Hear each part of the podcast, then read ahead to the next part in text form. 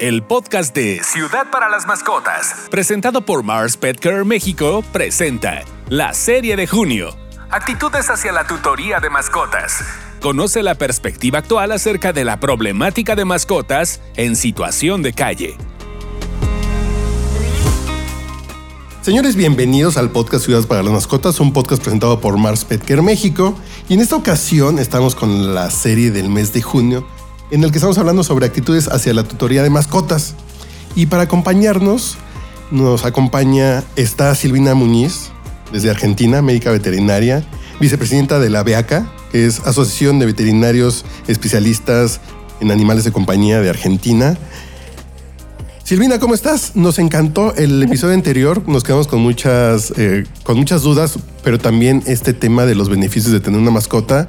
Y ahora eh, creo que es un buen tema darle seguimiento, porque hay gente que de pronto ya no encuentra un beneficio en tener una mascota o se le complicó algo y optan por abandonarlos. Claro. ¿Cómo estás, Carlos? Gracias. Este, es muy importante este tema porque mm, actualmente hay un serio problema con el abandono de las, de las mascotas, los animales que viven en situación de calle. Y la realidad es que es una problemática muy seria que algunos países han sabido manejar mejor que otros, ¿no? dependiendo un poco de la cultura, de la educación, eh, sobre lo que implica la tenencia responsable. Pero los animales que viven en la calle no solamente son muy infelices, sino que son eh, serios transmisores, pueden ser serios transmisores de enfermedades que afecten la salud humana. Y, bueno, y este tema de lo que significa el hogar, eh, es importante eh, tomarlo así como tal. Es decir, ¿qué significa un hogar para nosotros como seres humanos? Y el hogar es ese lugar donde llegamos después de trabajar y que nos sentimos cobijados, donde nosotros somos libres de expresarnos porque estamos totalmente eh, tal cual cómodos en cómo somos nosotros dentro de nuestra propia casa. Y los animales les pasa algo similar, porque cuando los animales no tienen hogar, no tienen dónde volver. Es decir, la vida pasa a ser siempre igual. No, no, no tienen eh, este, esta, este resguardo, esta comida y esta contención eh, de su familia humana que los ayude a evolucionar. Porque tú sabes que los, los animales, cuanto más cerca están de un ser humano, más evolucionan dentro de la cadena que les toca. Em, y, así como para los seres humanos, la situación de vivir en la calle le genera una gran vulnerabilidad. ¿Cómo es eso de la evolución, Silvina? Bueno, em, la evolución en las especies, eh, en cualquiera de las especies, eh, está eh, unida a lo que uno estudia, lo que uno sabe, lo que uno aprende, lo que uno da, lo que uno genera. ¿sí? todo es, a medida que pasan los años, todo esto, eh, todo lo que uno hace mejor y se forma para, hace que uno evolucione. Y con los animales pasa lo mismo. Un animal eh, tendríamos que pensar que si, si, si nace, vive y crece solo, solamente va a vivir y va a crecer a nivel de sus propias experiencias. Y es muy pobre mientras que si vive, crece, se educa y se, se, desarrolla al lado de una familia que lo ama y que lo respeta y que le enseña, ese animal, ese perro o ese gato va a ser más evolucionado. A eso me refería se van aprendiendo y se van integrando de mejor manera a nuestros entornos. Sí, sí, y, lo podemos ver ahora, eh, yo lo digo de manera personal, no sé si porque ahora tenemos más cámaras en los celulares y en nuestros dispositivos, pero vemos que ahora las mascotas se relacionan de, manera muy diferente a como se, se, relacionaban antes, juegan diferente, tienen actitudes, no sé si siempre ha sido así y no lo veamos porque no había Facebook y Twitter, pero también entre las imágenes que nos comparan aquí en, en nuestras redes sociales, si vemos que tienen otros roles que hace 30, 40 años no se veían. Sí, totalmente. Lo que pasa que hace, y no hace tanto, sí, 30 años, que no son tantos, este, los animales, eh, los perros, y, la gente tenía muy pocos gatos primero. Ahora está igualado. es lo mismo la cantidad de perros y de gatos. Pero antes no tenían gatos. Em, y los perros vivían afuera de la casa. No se convivía con los perros. Em, muy poca gente convivía en estrecha relación. Entonces los tocaba poco, los miraba poco, los comprendía poco. Y, su lugar era diferente como, como el guardián, como a lo mejor una especie de trabajo para este tema de las plagas, para cuidar la casa, y ahora ya son un miembro de la familia. Por supuesto, hoy por hoy em, lo, que se, lo que se fue generando, ese vínculo que se fue generando entre el ser humano y el animal, hizo que las personas se viesen muy favorecidas por tener un animal cerca y los animales se viesen muy favorecidos por tener un ser humano cerca. Es decir, lo hace tan feliz, hace tan feliz a una persona jugar con su animal de compañía como al animal de compañía jugar con su, eh, con su ser humano, que lo, con su tutor. Entonces, em, la estrecha, la estrecha relación hace que los animales comprendan nuestra actitud corporal, comprenden cuándo vamos a salir de la casa, cuándo estamos por preparar la comida, cuándo tenemos ganas de estar con ellos, cuándo nos vamos a dormir, cuándo estamos tristes o estamos felices y están incondicionales para nosotros ahí. Nos acompañan, nos acompañan para vivir mejor, nos acompañan en nuestras alegrías y en nuestras tristezas, para hacer deporte, para todas las cosas que hemos hablado como beneficios. Y, avanzando en el tema, ¿cómo hacer una buena selección de una mascota para no después... Eh, equivocarnos. Equivocarnos y arrepentirnos y que termine siendo una mascota en situación de calle. Bueno, eh, lo primero que hay que, eh, que hay que ver es cómo es la psicología de nuestra familia si está conformada por niños pequeños, son, somos, son solamente adultos o son personas mayores.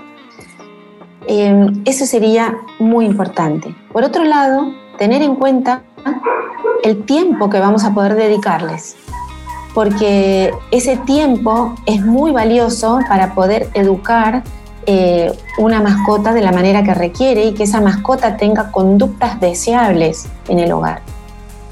También hay que tener en cuenta dónde vivimos. Si vivimos en espacios grandes o pequeños, si tenemos jardín o no tenemos jardín, si hay otros animales con quienes va a compartir la casa, o sea, si es el único perro que vamos a tener o, tenemos perros, gatos y otros animales, y si va a estar mucho tiempo solo o no lo va a estar, o va a estar siempre eh, alguien eh, en, el hogar. Em, si tenemos una situación económica que nos permita hacernos cargo de este animal. Y hay que tenerlo en cuenta, porque darle de comer es caro, llevarlo al veterinario tiene un costo, así como vacunarlo, desparasitarlo y darle una buena calidad de vida. Todo eso tenemos que pensarlo antes de decidir tener una mascota. Porque también se nos olvida pensar en el presupuesto, porque tenemos que alguien eh, tuvo, eh, su mascota tuvo una camada y nos regalaron uno y decimos sí, porque es gratis, me lo llevo a mi casa. y de pronto nos empezamos a... Es, es, un, gasto tener una mascota y es un... Eh, requiere de muchos cuidados, muchos cuidados médicos y muchos cuidados. Hay perros con pelo largo que hay que llevarlos a la peluquería y hay, hay este, la comida tiene su costo. Sí, sí. Entonces eso hay que evaluarlo siempre, porque si todos estos factores no se evalúan y el animal de compañía pasa a ser un problema y no una alegría, suele aparecer el abandono. Y también el tema de más allá de los recursos económicos, también el tiempo y la atención y nuestro estilo de vida. Por supuesto.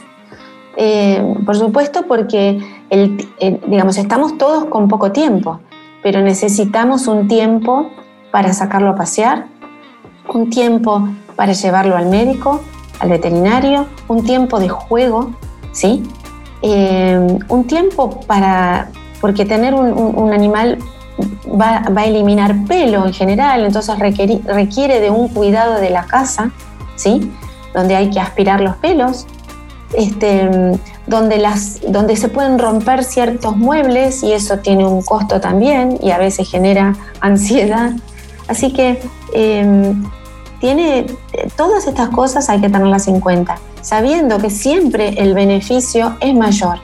Es decir, siempre, eh, si hacemos la, la balanza final, siempre es más positivo tenerlo que no tenerlo.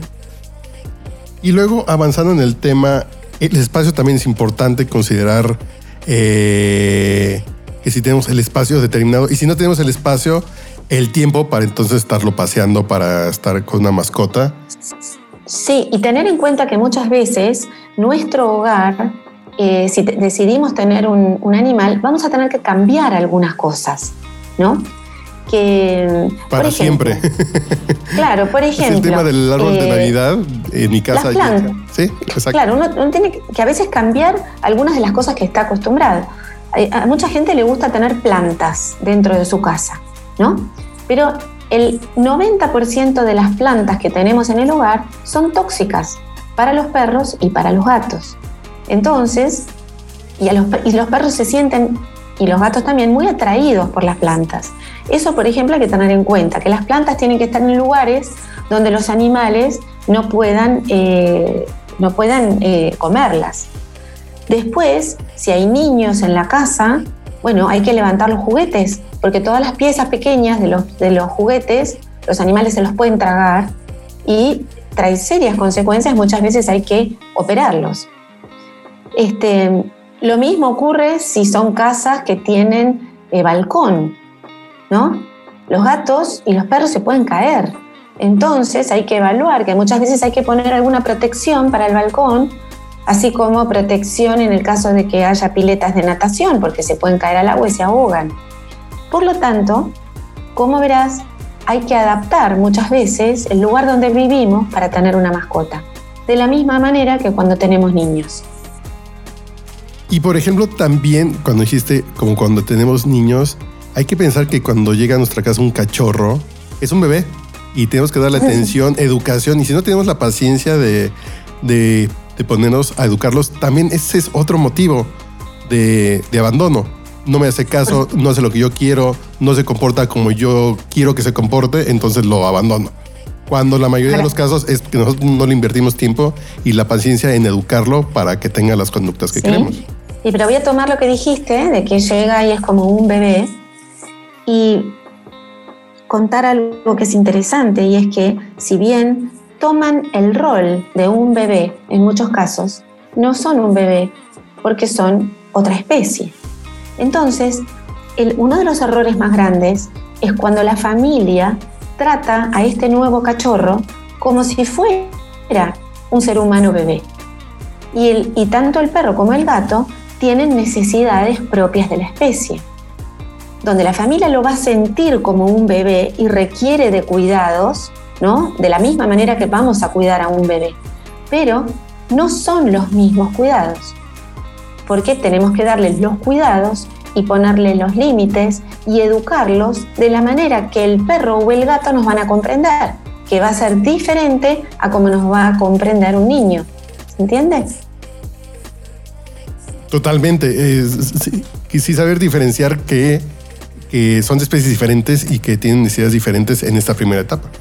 Claro, por ejemplo, si vos educas a un perro o a un gato en base al reto y al miedo, o sea, no vas a hacer esto porque yo lo digo, ese animal probablemente te va a obedecer porque tenga miedo.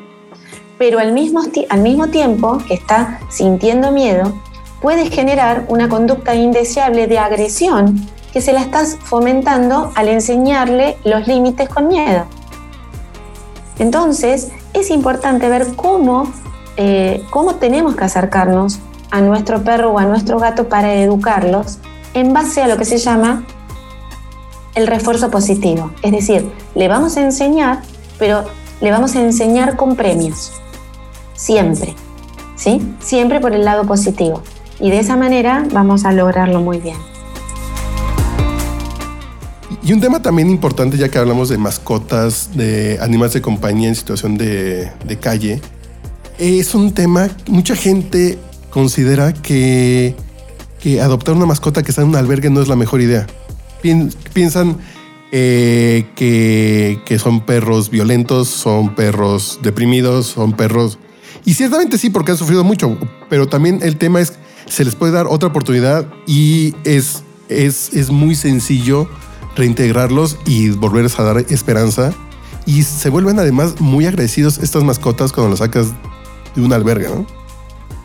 Bueno, eh, digamos que no, podríamos generalizar que todos van a ser así, pero eh, sí es real que las, eh, las mascotas, de acuerdo a la vida que hayan vivido, las experiencias que hayan tenido los traumas, pueden, pueden ser asustadizos y poder tener problemas para la reinserción en el hogar, pueden ser a veces más eh, violentos por miedo o porque se han tenido que defender en la, en la vida, ¿no? Entonces, a la hora de adoptar una mascota, que es el mejor acto que podemos hacer, lo más importante es asesorarse bien. Es no decidir adopto cualquier mascota y en cualquier lugar porque el asesoramiento va a ser que lo hagamos a conciencia. Siempre es más fácil adoptar eh, un perro cachorro, por supuesto, que un perro adulto que haya tenido muchas, muchas eh, historias en su vida. Pero hay perros adultos que, que han vivido en una familia y han terminado en un hogar de perros y cuando uno los vuelve a llevar a la familia, son agradecidos de por vida y tienen una excelente, excelente relación. Y hay cachorros que al revés eh, no han tenido una buena socialización, es decir, no han estado en contacto con, ser humano, con el ser humano, y entonces han estado siempre en un hogar con otros perros, cuando los llevamos a casa nos pueden llegar a traer muchos problemas. Entonces es importante eh, asesorarse. Todos los perros tienen posibilidades de mejorar y de cambiar, pero hay algunos que no. Entonces, cuando uno adopta una mascota, tiene que saber que probablemente a esta mascota va a tener que dedicarle más tiempo y de mejor calidad que a una mascota que fue criada entre eh, seres humanos, ¿sí? Y que fue adoptada desde muy pequeña sí hay que tener esos temas presentes, pero por lo regular eh, eh, en los albergues te pueden dar muy buena asesoría del temperamento, del origen, de un poco por lo que ha pasado esta mascota para tomar la mejor decisión también al momento de llevártela a tu casa. Sí, sí, pero hay albergues actualmente que son maravillosos y que están muy preparados para poder eh, reinsertar estos animales en nuevas familias. Entonces eh, es importante, digamos, e, estar asesorado de dónde voy a adoptar. Sí, eh, hay que buscar un, eh, un albergue que cuente con todas las condiciones, que los vayan a visitar, que vayan a, así físicamente al albergue y que estén en contacto con la gente que trabaja ahí, porque también se van a dar cuenta de la calidad de estas personas que trabajan ahí, del cariño que les ponen y el tiempo y les van a hacer la mejor recomendación, porque además estas personas se dedicaron en rescatar a estas mascotas, en, en, darles tranquilidad, en darles salud. En muchos casos llegan enfermas. Entonces también están preocupadas que se vayan con la mejor familia y si hacen un buen equipo, tanto el albergue como la persona que quiere adoptar una mascota, creo que el resultado puede ser muy, muy bueno. Sí, y sobre todo tener en cuenta que, em, que para poder generar un vínculo entre un animal y, su tutor se requiere de un tiempo. Entonces, una buena idea es empezar a, ir al albergue, ¿sí? Para ponerse en contacto con el perro que vamos a adoptar sin llevarlo a casa. O sea, conocerlo, sacarlo a pasear, llevarle algo de comida, llevarle premios, que este animal nos empiece a esperar, ¿sí? Porque esa sería una manera de empezar a tener un buen vínculo. Para el momento en que lo llevemos a casa, ya nos vamos a conocer con el animal. ¿sí? Eh, es una muy buena idea a la hora de adoptar un cachorro. Como un noviazgo. Claro, porque los animales se acostumbran al lugar donde son animales de costumbre. Los perros y los gatos son animales de costumbre. Entonces, aunque vivan en un albergue mal, se acostumbran a ese lugar. Aunque no sean sumamente felices, se acostumbran a la rutina de ese lugar. Entonces, cuando uno los saca de ahí, tal vez creemos que le estamos dando la mejor condición, pero les va a costar acostumbrarse a su nuevo lugar. Entonces, esta primera instancia donde vamos de visita, donde lo sacamos a pasear, donde lo cuidamos, donde lo peinamos, lo podemos bañar, va a hacer que se genere ese vínculo que tal vez dura 20 días nada más, pero después lo llevamos a una casa donde ya este perrito o este gatito adoptado nos conoce. Y va a ser mejor. Perfecto, Silvina. Muchas gracias por acompañarnos en estos dos episodios. Creo que quedamos eh, eh, entendiendo mejor esta situación de los beneficios de tener una mascota y una forma de hacernos de estos beneficios es también buscar una mascota en un albergue, evitar que estén en la calle, eh, ver cómo los rescatamos y nos podemos llevar una, una nueva vida, un nuevo miembro de nuestra familia para tener todos estos beneficios y además solucionar un poco ese problema muy, muy creciente de, de las mascotas en situación de abandono. Así es. Muchísimas gracias por la invitación. Y los invitamos a todos que nos sigan en redes sociales, en Facebook e Instagram, en Ciudad para las Mascotas, y nos compartan sus imágenes y sus historias con el hashtag Ciudad para las Mascotas. Nos escuchamos en el siguiente episodio.